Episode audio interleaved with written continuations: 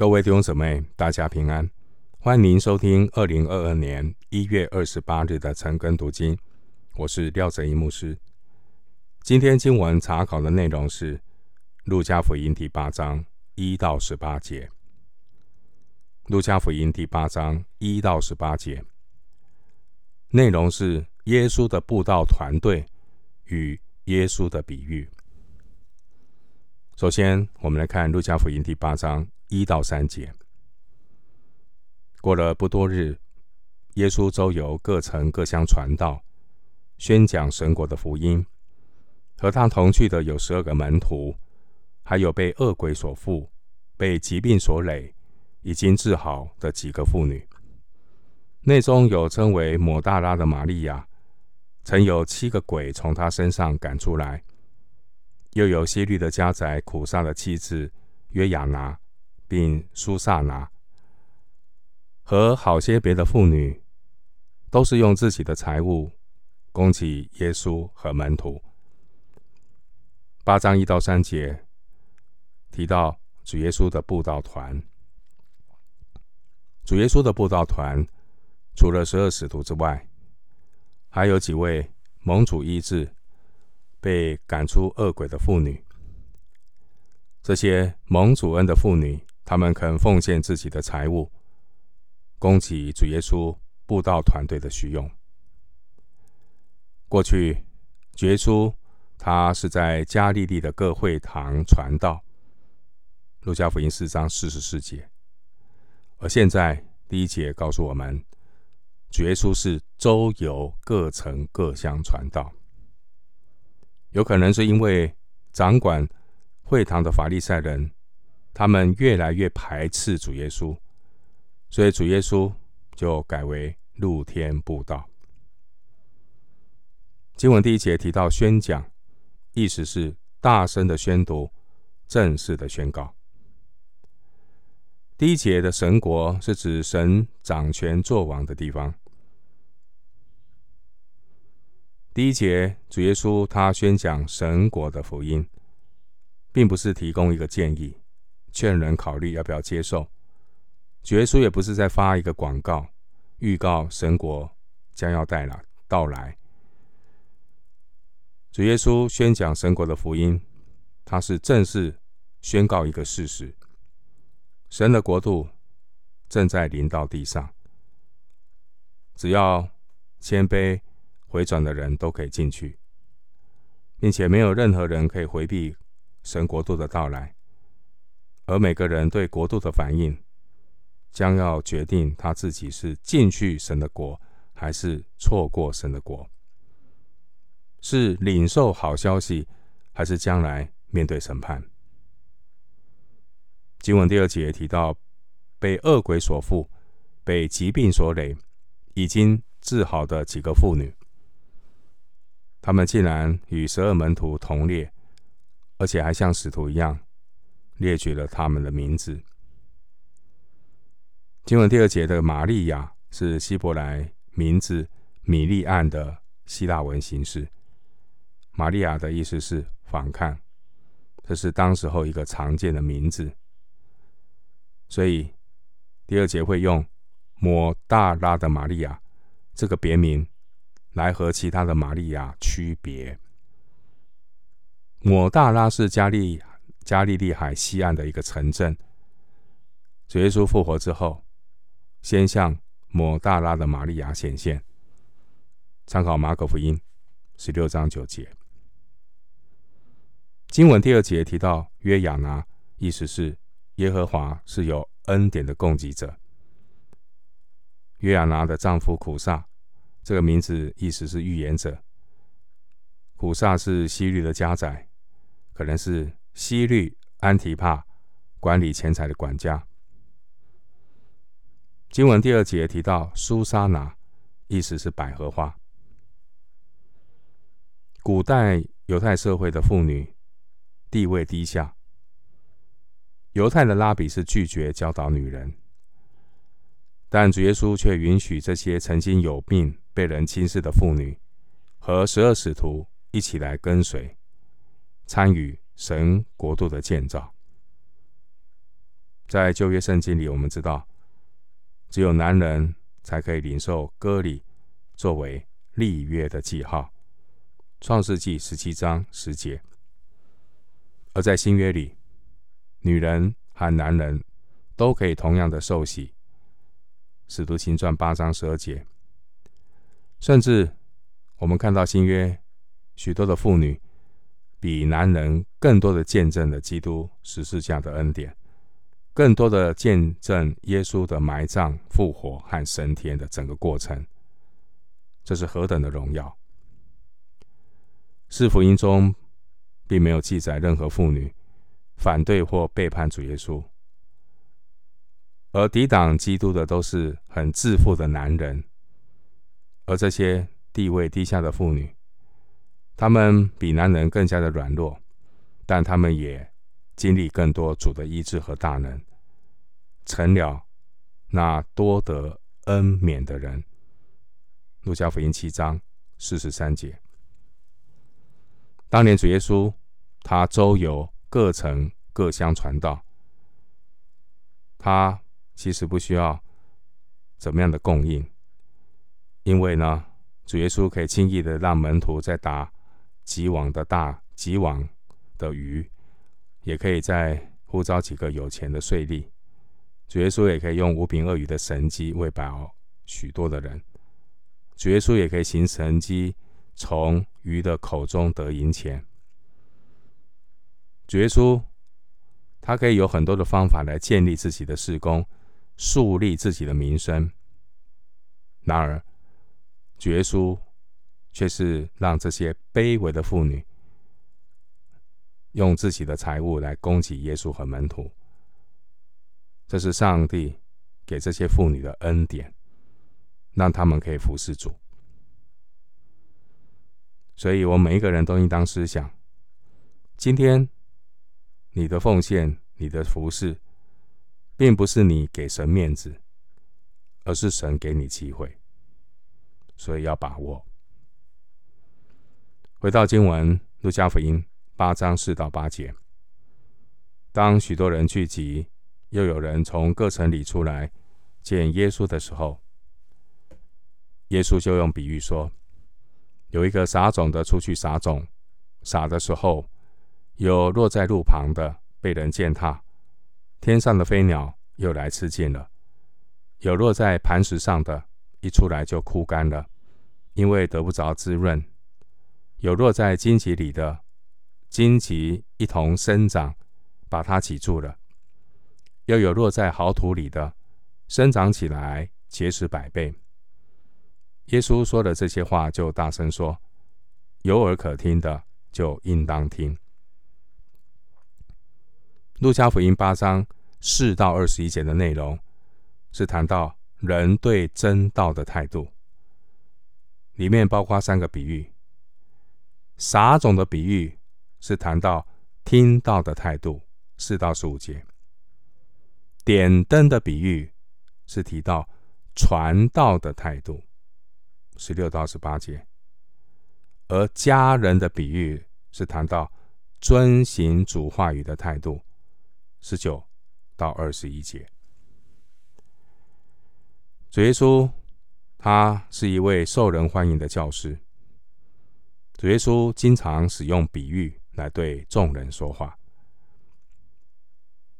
比喻呢，是透过人们熟悉的事物来发表深刻的真理，但如果听众无心听到，他们就会似懂非懂。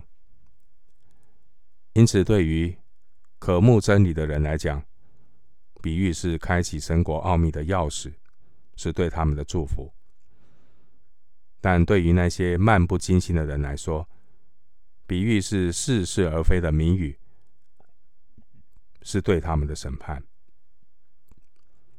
主耶稣的目的，用比喻的目的，并不是要为难听众。所以，当主耶稣说完了比喻之后，他就会大声的提醒众人说：“有耳可听的，就应当听。”第八节，在三卷对观福音书中啊。撒种的比喻都是放在耶稣一系列教导比喻的开始。主耶稣他都亲自的向门徒做了解释，因此撒种的比喻是正确理解这一系列耶稣比喻的关键。当年主耶稣周游各城各乡传道过程中，这些门徒心中逐渐浮现一个问题：同样是主耶稣所传神国的福音，为什么在不同的人心中会产生不同的反应？因此，主耶稣用四种土壤来解释众人的四种回应。经文第五节提到有落在路旁的。古代犹太农夫在撒种之后，会再把耕地的土再翻一遍，以便呢来覆盖这些种子。这里提到的路旁的路，可能是指田间还没有被耕过的小径，所以种子就会落在落在这个路旁，还铺露在地面，就很容易成为鸟类的食物。第六节提到。有落在磐石上的，这是指那些覆盖一层浅土的石灰岩，很难留住水分。这样的土壤比较温暖，种子发芽很快，但却因为没有根，幼苗枯干的也很快。经文第七节提到有落在荆棘里的，由于荆棘的生长非常的顽强。会和农作物争夺水分和养分，会抑制了谷物的生长。第八节提到有落在好土里的，可以生长起来，结实百倍。古代地中海世界大部分的农作物收成是四到五倍，而今天这些农耕的技术可以提高到七到十一倍。现代的以色列采用先进的农业技术和肥料，最好的光景就可以达到三十倍。因此，结石百倍并非好土本身所产生的自然现象，结石百倍是一个神迹。创世纪二十六章十二节。回到经文，路加福音八章九到十节，耶稣为门门徒。问耶稣说：“这比喻是什么意思呢？”他说：“神国的奥秘只叫你们知道，至于别人，就用比喻，叫他们看也看不见，听也听不明。”路加福音八章九到十八节，这是门徒和主耶稣私下的对话。经文第十节说：“神国的奥秘只叫你们知道。”意思是。只有渴慕追求的人，才能够领会神国的奥秘。而那些心被欲望意念蒙蔽的人，常常是和真理擦肩而过。他们看也看不见，听也听不明。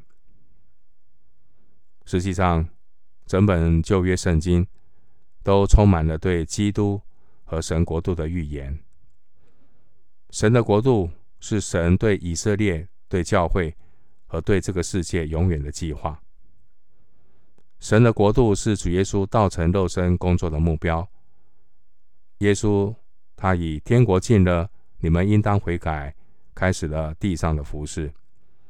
主耶稣教导门徒祷告说：“愿你的国降临。”主耶稣也以讲说神国的事来结束他在地上的服事。使徒行传一章三节，随着主耶稣的受死、复活，耶稣登上了国度的宝座，把神的国度带到世界，显现在接受耶稣基督的信徒当中，在教会里居首位、掌王权。神的国度在历史中不断的发展，被上帝拣选的人。因着接受主的救恩，成为神的儿女，并且成为基督身体的肢体，而人类对于神国度的看法、回应和行动，会影响人类未来的动向。我们需要回到圣经，来明白认识上帝的计划，落实福音的大使命。回到经文，路加福音八章十一到十五节，这比喻乃是这样：种子就是神的道，那些在路旁的，就是人听得到，随后魔鬼来，从他们心里把道夺去，恐怕他们信了得救。那些在磐石上的，就是人听到，欢喜领受，但心中没有根，不过。暂时相信，即是遇见试炼就退后了。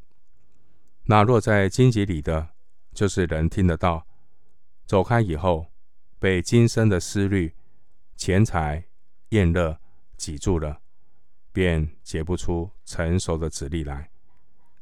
那落在好土里的，就是人听得到，只守在诚实善良的心里，并且忍耐着结实。十一到十五节，主耶稣他清楚解释这个比喻，说明为什么神国的福音临到的时候，听到的人会对神的道有不同的反应。四种土壤比喻四种听到的态度，也是四种人属灵的光景，也是一个人追求真理的四种状态。经文十二节提到那些在路旁的。这是比喻，听到的人并不在意，所以听过之后很快就忘记，在深入内心之前就已经被魔鬼夺去。正如那些自以为义的法利赛人和律法师，他们不受约翰的洗，竟为自己废弃了神的旨意。路加福音七章三十节，经文十二节提到那些在磐石上的，是比喻听到的人。被恩典和安慰吸引，所以他们欢喜领受，但却听不得这些比较扎心的讯息。这样的人，他们心中是没有根的，不过是暂时的相信，经不起环境和难处的试炼。正如那些只因为有神机吃饼得饱来寻找主耶稣的人。约翰福音六章二十六节，经文十四节提到，那落在荆棘里的，这是比喻听到的人被今生的思虑、钱财、宴乐、各种偶像所占据，他们没有剩下多少时间精力留给神，也没有好好经营耕耘自己的灵命，最后就如同那位少年官。忧忧愁愁的走了。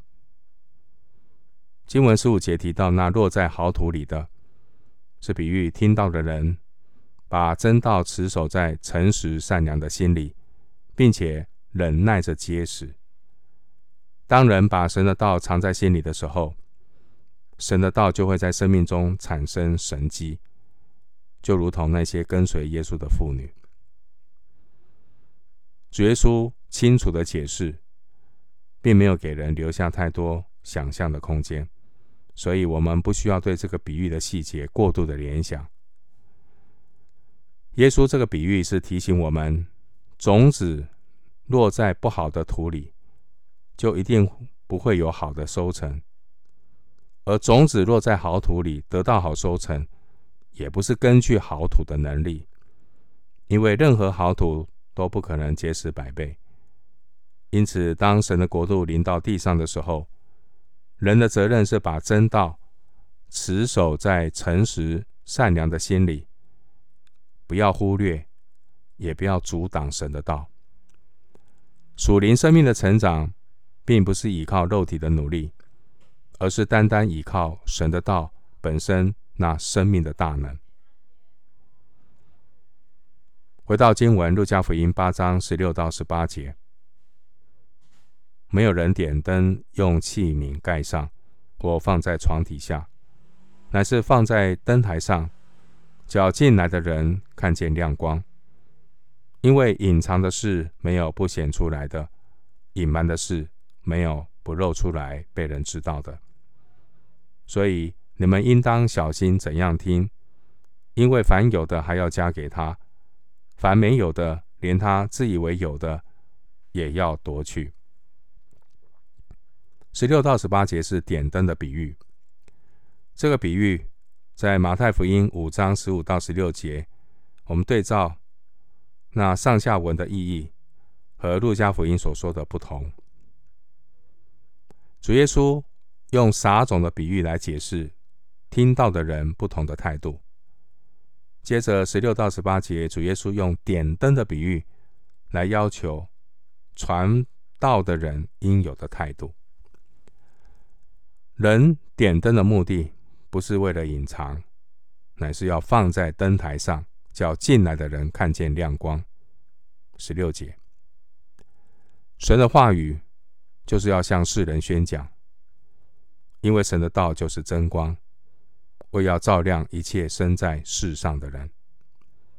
因此，主耶稣向各种人宣讲神国的福音，把神的道撒在各种人的心田里。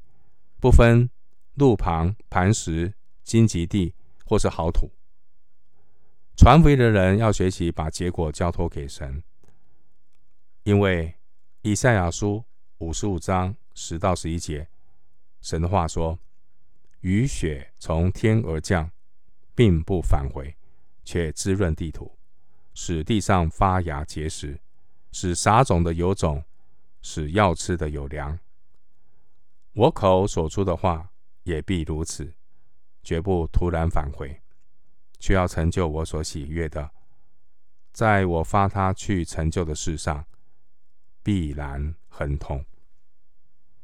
虽然众人对神的道会有不同的反应，十八节耶稣却提醒门徒，应当小心怎样听，要好好的领受，也要好好的回应。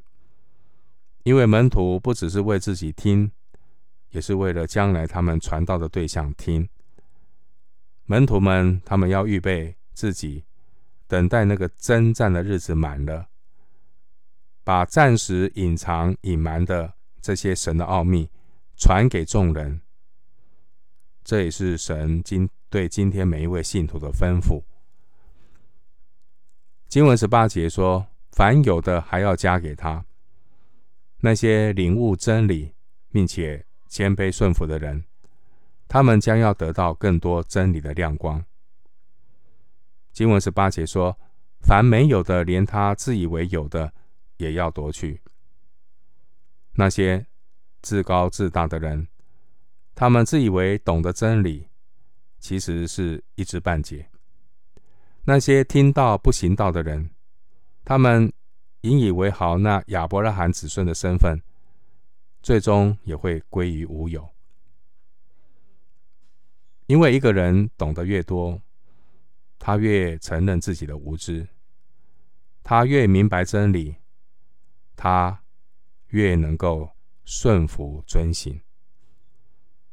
最后，牧师以一段经文祝福大家：诗篇四十篇八到九节。诗篇四十篇八到九节，我的神啊，我乐意照你的旨意行，你的律法在我心里。我在大会中宣传公义的佳音，我必不止住我的嘴。耶和华，这是你所知道的。我们今天经文查考就进行到这里，愿主的恩惠平安与你同在。